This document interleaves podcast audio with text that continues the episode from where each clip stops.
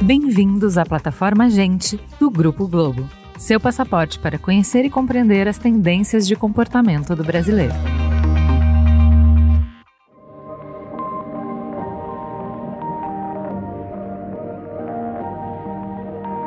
Dinheiro. É daquelas palavras que faz parte do vocabulário diário de todo mundo. Uma palavra que vai ganhando diferentes significados de tempos em tempos, mas que, no geral, está sempre no centro das atenções. No início da civilização, ainda não existia o conceito de dinheiro, como conhecemos hoje. A produção de bens era algo bem mais simples, onde todas as pessoas trabalhavam em prol da comunidade. Nessa época, as mercadorias eram adquiridas por meio de trocas diretas, o chamado escambo. Em um primeiro momento, a moeda corrente das sociedades primitivas foi o trigo, e logo alguns outros meios de troca também assumiram essa posição, como o sal, a carne, o couro e até metais preciosos, como bronze, prata e ouro. O problema começou a aparecer à medida que as comunidades foram se aprimorando e as profissões se estabelecendo. As pessoas não tinham mais tempo para se dedicar somente à produção dos bens e o modelo de trocas se tornou insustentável. Era necessário criar algo que fosse fácil de negociar e que tivesse um valor universal. Por volta do século 7 AC, a.C., começaram a ser cunhadas as primeiras moedas metálicas, e com isso foi possível definir um preço específico para bens e serviços. Isso foi uma verdadeira revolução que permitiu um aumento significativo na produtividade. A partir daí, a roda do desenvolvimento não parou mais e passou a girar cada vez mais rápido. Primeiro, surgiram as moedas de papel. Depois, para garantir a segurança desses ativos, foram criadas casas de custódia, que era uma espécie primitiva dos bancos. Logo, essas instituições assumiram para si a função de emitir as moedas de papel, e os próprios governos passaram a controlar a emissão dessas cédulas, para evitar falsificações e garantir o poder de pagamento. E essas transformações ganharam um novo aliado no século XXI, um novo elemento que atualmente permeia toda a nossa vida: a tecnologia.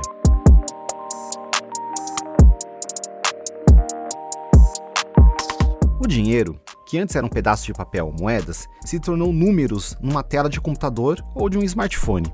Com a digitalização do modelo de ativos financeiros, as instituições guardiãs do dinheiro também precisaram se adaptar. Mas quais são as consequências da imersão total dos bancos na era da modernização? E por que foi tão necessário que os bancos modificassem suas práticas e criassem uma nova forma de se relacionar com os consumidores? Eu sou Túlio Custódio, e para analisar esse setor tão fundamental para a sociedade e todos os avanços que ocorreram nas últimas décadas, eu recebo aqui o Gabriel Nóbrega, responsável pela área de inteligência sobre o setor financeiro da Rede Globo. Os bancos e as instituições financeiras sempre estiveram atrelados a uma imagem não tão popular, ao pensar neles, logo pensávamos aquelas imensas filas, muita burocracia e as instituições presas ao passado. Tanto na estrutura física quanto nos serviços prestados, apesar da fama de vilões de história que carregaram por anos, os bancos desempenham um papel estrutural na sociedade. São um verdadeiro alicerce de todas as interações sociais e garantem suporte para a economia funcionar. O sistema financeiro hoje, ele é hoje a melhor ferramenta que a gente tem para trabalhar a igualdade, porque ele é, ele é onde a gente vai é, distribuir renda e trabalhar renda dentro do nosso ecossistema se a gente fizer direito. E aí a gente tem grandes tendências acontecendo no setor indo para essa linha cada vez mais um setor financeiro mais consciente e mais fomentador e impulsionador da economia. Diante de uma crise sem precedentes, os bancos tiveram a oportunidade de sair do rol dos vilões e assumirem o posto de mocinhos. Com a chegada da pandemia, o setor financeiro, que dialogava sem muita pressa com a modernização, teve que se colocar à prova de um dia para o outro. O que antes era apenas um conforto, de repente virou essencial. A população, sem poder sair de casa e diante do fechamento temporário das agências no início da quarentena, seguiu usufruindo de forma online de vários serviços bancários. A gente tem uma crise de é, natureza inédita acontecendo durante o ano de 2020 ela vem com uma, uma origem sanitária, uma origem de saúde, e geralmente os bancos eles são o centro da crise. Mas dessa vez os bancos tiveram uma oportunidade muito importante que é de passar por uma crise sem ser, sem ser os culpados por ela. Eles usaram muito essa oportunidade para serem protagonistas, né? Por exemplo, a própria Caixa Econômica Federal com o auxílio emergencial fez um processo histórico, chegou em muita gente, é, em lugares muito distantes e muito difíceis, né? Inclusive com muita gente que estava fora do sistema, que pela primeira vez tiveram contato com o sistema financeiro. Foi um movimento extremamente importante e histórico para o setor. Mas, para que as pessoas soubessem do novo papel, foi preciso se comunicar de maneira efetiva, passar a mensagem que eles estavam ali para equalizar a situação de incertezas e fazer o seu papel social. A gente tinha uma parcela da população passando por um período muito difícil, é outra parcela menos, mas de qualquer forma, quando a gente comunica, a gente comunica isso para todo mundo, né? A gente tinha marcas que de repente ficaram com muito medo de se comunicar e falar coisa errada e foram completamente omissas. E a gente tem, por outro lado, um, uma, uma parcela das marcas que também estavam usando meio que parecia um oportunismo. E quando a gente verificou com o consumidor, a gente percebeu que os dois extremos eles eram negativos. Então a gente percebeu que a gente teve muita tentativa e erro dentro do setor, não só dentro do setor, mas em todos os setores, mas foi de, aos poucos entendendo onde era esse ponto aí no meio do caminho, que a gente estava assim mostrando participação, né, mostrando ajuda e etc, mas sendo bem soft quando a gente fala de produto. Apesar de ter sido um processo forçado pela pandemia, os grandes bancos brasileiros já vinham respondendo às demandas do mundo globalizado. O processo de adequação total das instituições financeiras ao mundo tecnológico, como o surgimento do Pix, por exemplo, acontece de forma a unir o útil ao agradável, pois agora há uma enorme flexibilidade dos consumidores com a utilização dos serviços digitais. O Banco Central é um dos mais, dos mais vanguardistas do mundo hoje. Ele tem trabalhado muito questão tecnológica, né? então a gente está vendo é, novidades aparecendo, por exemplo, como é o caso do Pix, que é uma, uma grande inovação que vem na vanguarda hoje de pagamentos instantâneos. Né? Então, por exemplo, hoje a gente está à frente do mercado americano, por exemplo, que ainda não tem uma regulamentação é, robusta. O consumidor já queria essa transferência 24 horas por dia, só que ainda faltava o regulador vir. Então, as carteiras digitais surgiram por conta dessa brecha de consumidor.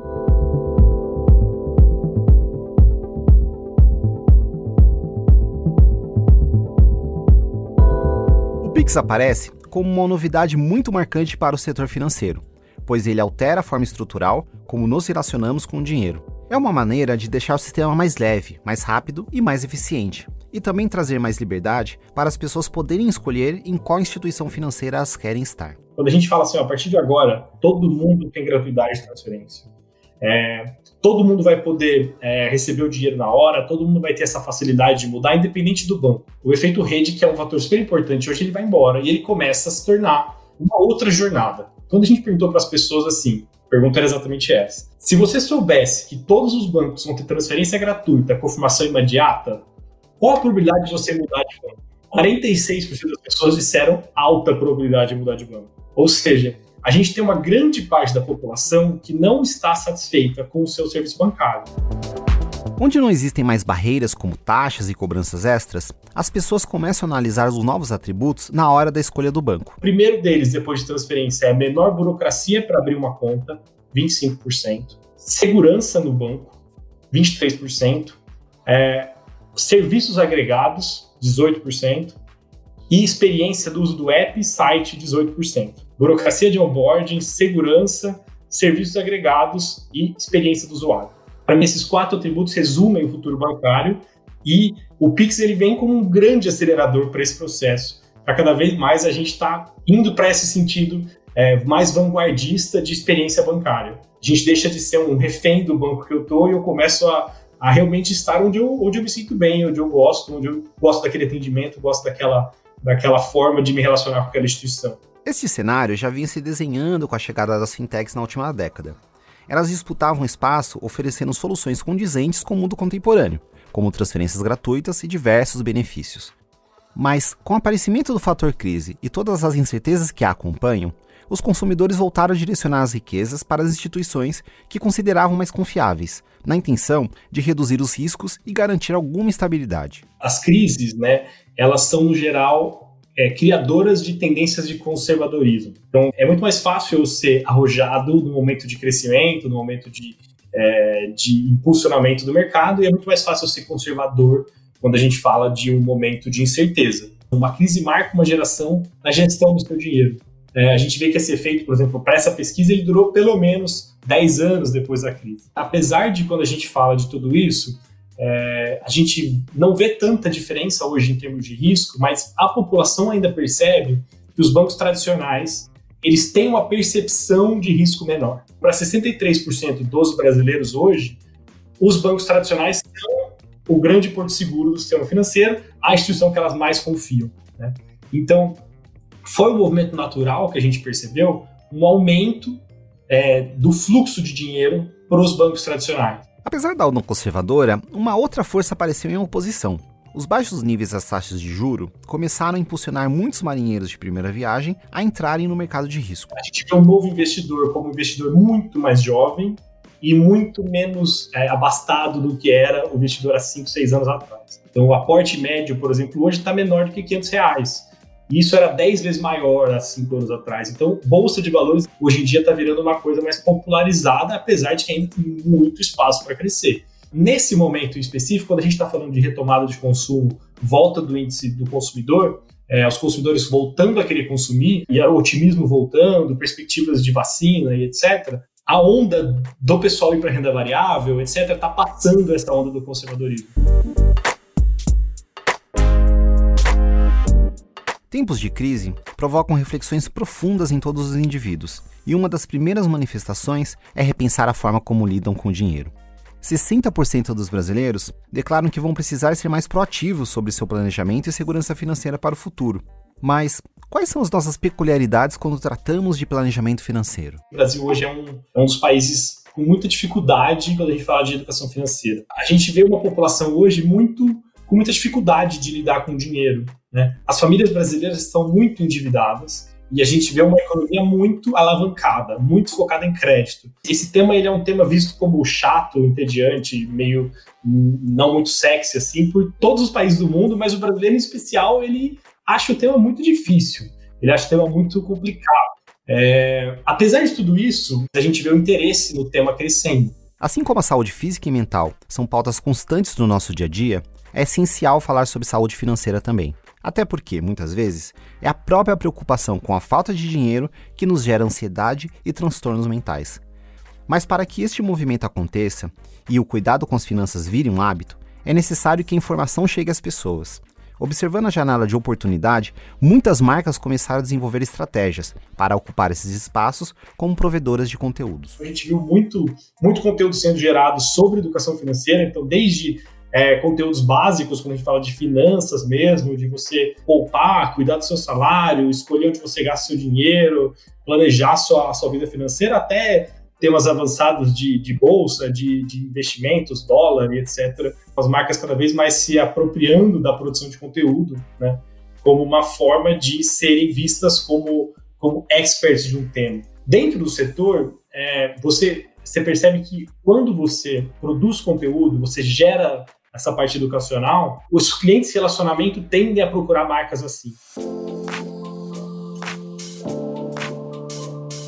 É uma construção de um novo ecossistema, onde as pessoas terão um panorama muito mais assertivo sobre a vida financeira delas, e não serão mais reféns de modelos tradicionais, que não atendiam às suas expectativas. O setor financeiro se torna cada dia mais sintonizado com as demandas contemporâneas que, apesar da presença tecnológica, passa a exigir muito mais da sensibilidade e de um atendimento humanizado para serviços específicos. Cada vez mais a gente vai ter a entrega de informação, esses modelos integrados, esses modelos menos de, de menos barreiras, né? Só que surge cada vez mais a necessidade do papel do consultor financeiro, do papel das pessoas que vão auxiliar na gestão das finanças. Então, as instituições têm um grande desafio aí, que é trabalhar esse balanço, né? Como é que eu digitalizo, como é que eu provejo analytics, provejo recomendação e informação, mas também como é que eu consigo fazer isso mantendo o toque humano, mantendo esse serviço agregado, né, de, de você conseguir dar consultoria, dar informação analisada e, e, ajudando as pessoas nesse processo de evolução de educação financeira. Então, isso sim é consciência do setor financeiro. É consciência de fomentar a relacionamento com o cliente não hoje, mas hoje, mas para sempre, né?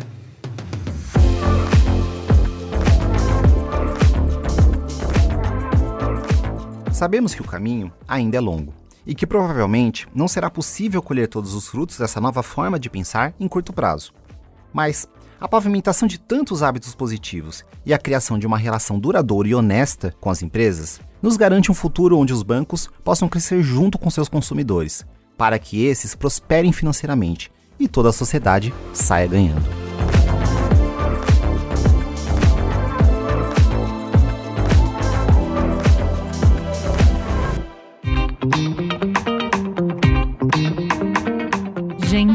Onde tudo começa. É o ponto de partida. Gente é matéria-prima para criar algo novo e relevante. Uma fonte de conhecimento viva que revela comportamentos, histórias e tendências. É inspiração. Sua próxima grande ideia começa com Gente, a plataforma de insights da Globo. Para conhecer mais, acesse gente.globo.com.